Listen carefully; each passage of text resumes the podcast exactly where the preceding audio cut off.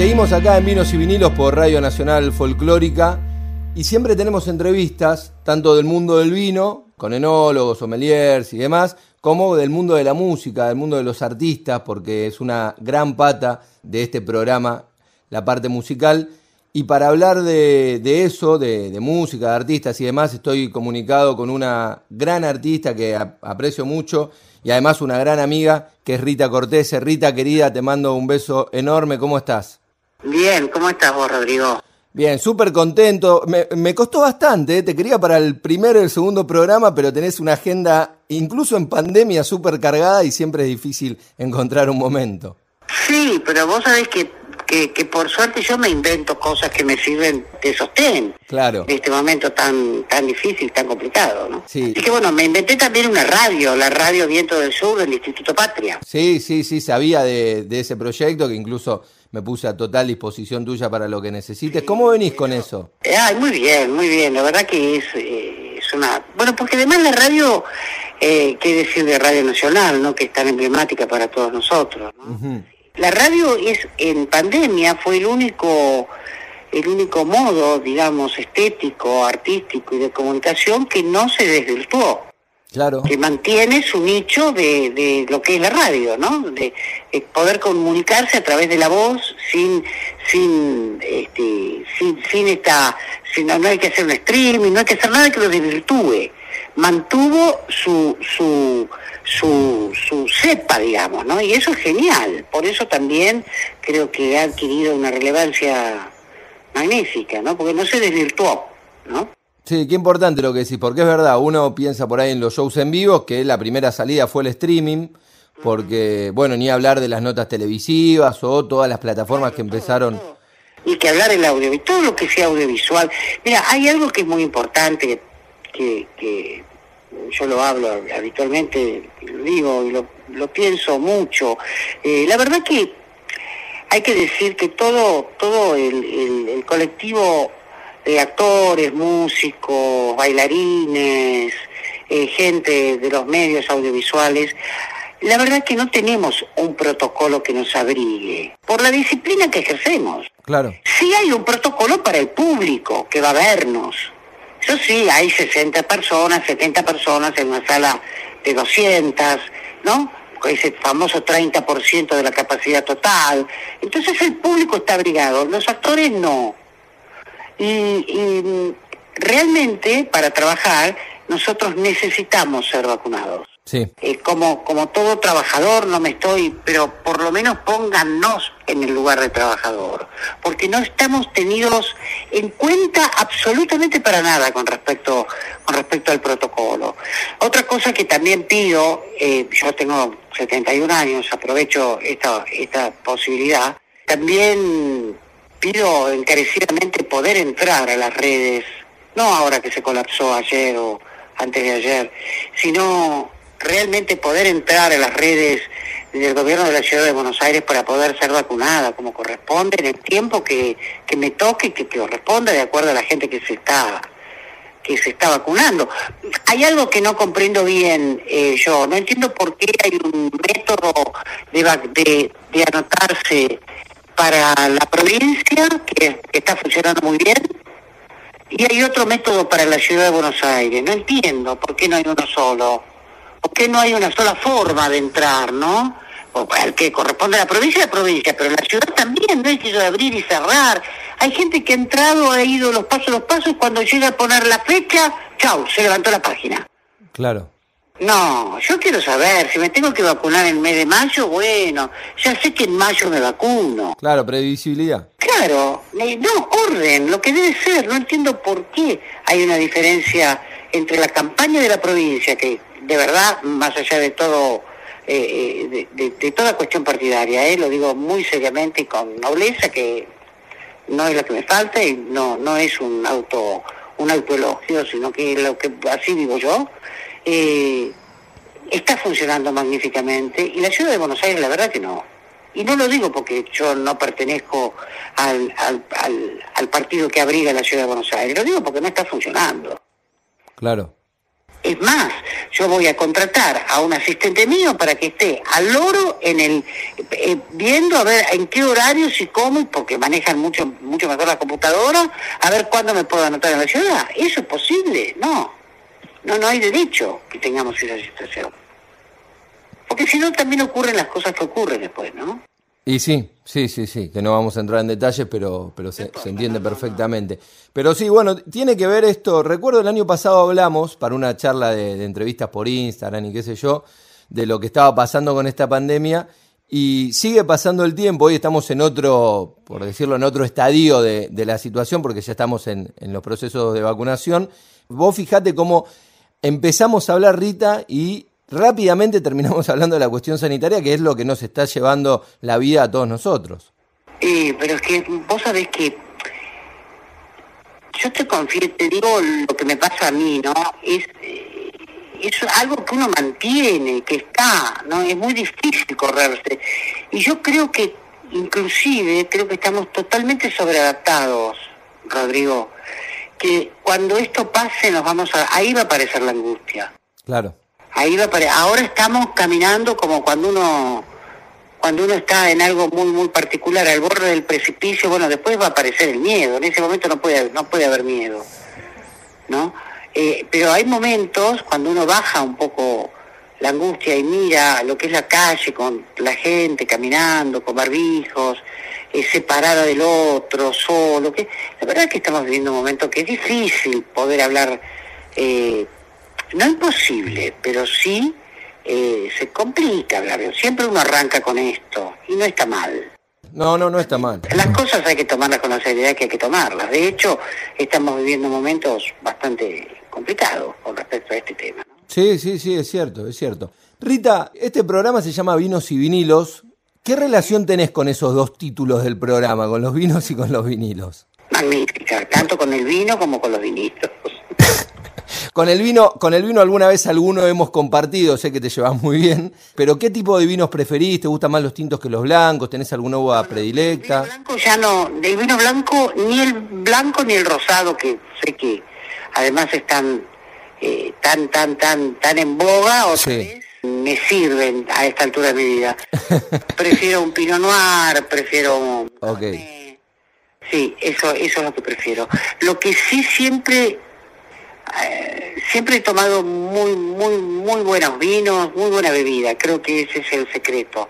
Pero claro, para eso tenés que estar bien económicamente, ¿no? Porque están carísimos. Claro, tenés, tenés que, que, poder laburar para poder pagártelo. Exactamente, exactamente. Me dio mucha risa el término que usaste sobre los blancos y los rosados, que no fue ni un no me gustan o no son buenos, fue no me sirven. Que claro, eso es indiscutible, ¿no? Porque yo te puedo decir, pero ¿cómo no te va a gustar? Ahora, si no te sirve, no te sirve. Para esta etapa de mi vida. En otra etapa han servido, sí. Claro, claro. ¿Y con, con el formato de vinilo cómo te llevas? El vinilo es imposible reemplazarlo, el sonido del vinilo es imposible y el misterio del vinilo es imposible también. Eso es lo, lo más loco, porque viste que hay hay muchos tipos que te dicen, no, la mejor calidad de la historia va a ser la del CD, por esto los audiófilos se ponen en... Y hay cosas, bueno, yo en ese terreno por supuesto nunca me voy a meter, pero sí es verdad lo que decías vos. Hay algo ahí, aparece más el alma que... Porque bueno, porque es un sonido menos comprimido que el del CD, concretamente. Sí, sí, sí. Por ahí el CD es más, más, más, eh, como te diría, más perfecto, pero ¿a quién le importa la perfección? A mí no. No, ¿En líneas generales no te importa la perfección? No, no me interesa para nada la perfección. Mira. Me interesa el abismo.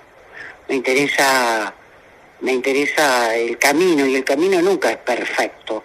Mira, los sufis cuando hacen oración sí. Eh, la hacen en una manta eh, y a la manta le hacen un doblez. Sí. Como para que no esté terminada. Ok para que no esté perfecto. Para que sea imperfecto. Que sirve la evolución, ¿no? ¿Y cuando cantás, cuando actuás, te pasa lo mismo? Pero eso ya porque no tengo alternativa. No, sea mala. No por una búsqueda sagrada. No, pero esto me pasa a mí con cantantes. Bueno, vos sabés, yo trabajo en una sala de concierto donde tengo vínculo con muchos cantantes Y me pasa muchas veces con distintos cantantes conocidos o desconocidos, hombres, mujeres, los escucho perfectos y es como que les falta algo, o sea, equivocate en una nota. Dame como ese... Eso me pasa a mí, ¿no? Cuando los veo, ponele. Claro, sí, hay que tener alma, ¿no? Después lo demás, sé yo, viene solo. Eh, lo demás se, se completa, no importa, eh, si no... ¿Y con qué completa, por ejemplo, un cantante, una cantante, una actriz? Siempre con el alma. Siempre con el alma. Con el alma, con el estado, lo que querés transmitir, con, con eso, eso es el arte. El arte no es eh, no es perfecto tampoco, es caótico, con, con, lo que interpela, con lo que conmueve, con eso, con e, eso es el arte. Rita, vos que, que bueno, sos multifacética en el mundo de, del arte, ¿no? O sea, cantante, actriz. Cuando vas a un hotel, ¿qué pones? ¿Cuando voy a un hotel? Sí, cuando tenés que completar profesión, ¿pones cantante, pones actriz, pones artista? Ah, entendí lo que me decías. No, no pongo nada. Pongo... no lo completás, ¿no? Bueno, eso ya es una respuesta. Claro, qué, qué, qué, qué idiotez. ¿Para qué? Como si hubiera habitaciones que si soy actriz pasa algo. ¿Por qué será eso, no? Lo de la profesión. Es muy loco, pero sí, ¿por, por qué será? Pero no, de, en realidad la pregunta era, iba a cómo te autodefinís, qué elegís vos. Yo, nada, recorro por el mundo, soy una persona como cualquiera. Y trato de ser feliz y pues de poder acceder a lo que, a mi deseo en este mundo. Y en este momento, bueno, sigue siendo todavía lo más cercano al arte posible, ¿no? ¿Algún momento de tu vida estuviste lejana al arte? No. No, desde chica. Sí, sí, sí, ya a los 18 años, cuando terminé el colegio secundario, pero además siempre estuve en contacto con el arte porque mi familia era una familia muy muy conectada, donde yo iba al cine, de, se veía mucho cine en mi casa, no en mi casa, va, en los cines, en esa época, y, y bueno, mis padres veían un cine que, bueno, mi padre que, que un personaje muy particular, lo digo siempre, eh, qué sé yo, yo tenía 6, 7 años, me llevaba a ver películas de Hitchcock. Claro. O sea, insoportable también, ¿viste? Porque yo es el día de hoy que veo en la noche una ventana iluminada y lo único que quiero saber es qué es lo que pasa detrás de esa ventana. Claro. Eso es una película de Hitchcock que daba desde la ventana. Sí, sí. Entonces, y yo la veía y siempre adquirió eso un mundo muy particular, ¿no? Que desde la ventana ju- justamente es el otro señor, un señor que mira cómo están asesinando a alguien. Claro. Ese recuerdo lo tengo yo cuando paso con, en la noche y veo una ventana, ¿no? Eh, eh, y luego tenía a, a mi, a mi amor, al gran amor de mi vida eh, familiar, la tía Mari, que me, que me traducía eso que yo había visto. Entonces, hay algo de la palabra, del cuento, de las imágenes que yo lo viví de muy pequeña y además mi familia era muy teatrera. Entonces yo estuve en contacto con el arte siempre, con la cultura, digamos, del arte, ¿no? Rita, te tocó hace uno o dos años, bueno, el año pasado no, fue un año bastante parado, pero digo, el anterior habías estado mucho grabando en la serie de Maradona y justo el año pasado nos deja el Diego. ¿Cómo viviste toda, toda esa situación habiendo estado tan metida en el personaje del, de la madre del Diego, no? No, mira, más allá de haber estado metida en el personaje de la madre, el Diego, que desde ya lo hice con todo el respeto del mundo, Sí, aunque no hubiera hecho esa miniserie, para mí Diego Armando Maradona fue un artista, sí. no, no fue alguien común, fue un, un artista. Artistas no hay tantos. Uno pretende, viste, ser artista, pero de ahí a que llegues a ser artista, no. Artistas no hay tantos en el mundo. Y son los recordados siempre, los que atraviesan todo, Claro. ¿no? Y, y justamente lo que menos atraviesan es la perfección. Y lo que más queda es el alma. Porque cuando hablamos del famoso gol de... eh, ese, ese gol donde él viene desde la mitad de la cancha eh, eh, eh, eh, eh, eva- evadiendo a eh, eh, con- eh, tipos, ¿viste? Que, Sí, sí. y esto, y esto, y esto, y esto, y así esta gambeta y la otra. Sí, el, el famoso relato de Víctor Hugo. De Víctor Hugo, bueno, pero es que, es que la verdad es que uno lo ve, yo lo vi además, lo vi en su momento. Sí, Yo me acuerdo de eso, porque además yo empiezo a ver fútbol por Maradona, claro. ¿entendés? Porque realmente eran los, los equipos internacionales, ¿no? Sí, sí. Cuando se había, había cuando había partidos internacionales. Eh, y bueno, y la verdad que, bueno, eso, eso es arte, eso es el alma de él, era un hombre que no era común, evidentemente su mirada era un rayo, un rayo que iba paralizando y iba abriendo el camino, no lo paraba nadie. No. Como él dijo, efectivamente dijo, no me paraba ni Mohamed Ali, no lo iba a parar nadie, porque él era como un rayo, no era, no era, no era normal. No lo era, como no, no lo es ningún genio. ¿Lo llegaste a conocer, Rita? Sí, no muchas veces lo he visto, pero algunas veces lo he visto, sí. ¿Qué recordás? Y bien, una persona sumamente humilde, tranquilo, eh, pidiendo respeto siempre. Mira. Muy, muy, qué sé yo, ese es el recuerdo que yo tengo de él, ¿no? Claro. Además de su genialidad, por supuesto. Sí, sí, la que, la que hemos todos conocido, pero digo, en el foro personal, yo que nunca lo vi, por eso te pregunto cómo, qué recuerdo es tenía. Muy interesante eso, porque también la vez pasada me encontré con unos chicos muy jóvenes a partir de la radio, chicos de 18, 19 años, donde hablaban de Maradona desde ese lugar. Bueno, nosotros no lo conocimos, conocieron al Maradona militante. Claro. Pero no conocieron, militante de la vida, digo, ¿no? Eh, pero no conocieron al Maradona eh, lo que pasaba con Maradona. Ustedes, claro. Entonces, eh, realmente pasaba algo. Yo me acuerdo que era bastante joven cuando, cuando se empezaba a escuchar el nombre de Maradona, este chico, acá este chico Maradona, eso lo recuerdo, pero, pero perfectamente, eh, ese momento. Entonces, claro, y fue muy interesante porque la cosa de no haber conocido a Maradona, a uno le, a quienes lo conocimos nos parece algo imposible, ¿me entendés? Sí. Sí, y es muy interesante también, porque es conocerlo y armar una figura a través de, los dichos de los demás, ¿no? Mm. en este caso de los dichos del mundo entero. Rita, para ir cerrando entonces este 2021 te tiene con distintas actividades. La radio, siempre la, la música en vivo también, y estás con proyectos de actuación. Sí, estoy con un proyecto que comenzaríamos a ensayar en el Teatro Cervantes, que a ver si se termina de, algo que se suspendió el año pasado y con mucha honorabilidad el director del Teatro Cervantes, Sebastián Blutra, eh, director artístico, ¿no? Lo repite, digamos, no lo repite, sino que mantiene ese proyecto que hubo el año pasado que se cortó para este año. Eh, bueno, eso depende mucho de estar vacunados, en mi caso. Claro. Bueno, Rita, te agradezco mucho el, contacto, sabes que te quiero un montón y por eso insistí tanto para, para... Y bueno, y me, y me guardo algunos temas, como de tu querido Racing, para así tenemos otras entrevistas en otro momento. Cuando vos quieras, cuando vos quieras. Te mando un beso, Rita. Grande, grande, grande y felicitaciones por estar en la querida Radio Nacional. Muchas gracias. Un beso enorme y gracias. Chao, mi amor, chao. Y así pasaba Rita Cortese aquí en Radio Nacional Folclórica, una gran artista, una jugadora de toda la cancha, con la que se puede hablar de todo. Podés hablar de su pasión por el Diego, de su pasión por el arte puro, por ese arte imperfecto, de sus manifestaciones y de la realidad de lo que le pasa a una ciudadana porteña de setenta y pico de años, como decía recién, con las dificultades para vacunarse. Digo, una artista completa con la que podés hablar de cuestiones de la vida y cuestiones de su desarrollo artístico. Seguimos con música aquí en Radio Nacional Folclórica, en Vinos y Vinilos.